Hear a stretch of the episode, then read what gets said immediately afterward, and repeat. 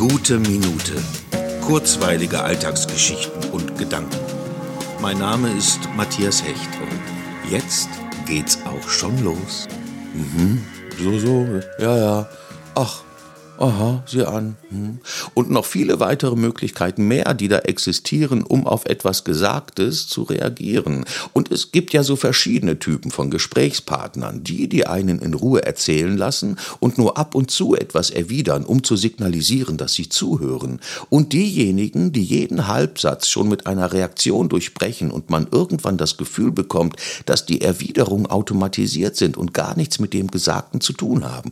Und es gibt diejenigen, die die ganze Zeit schweigsam zuhören, im Höchstfall mal ab und zu nicken, das kann einem einen Hinweis geben, dass man vielleicht zu sehr monologisiert.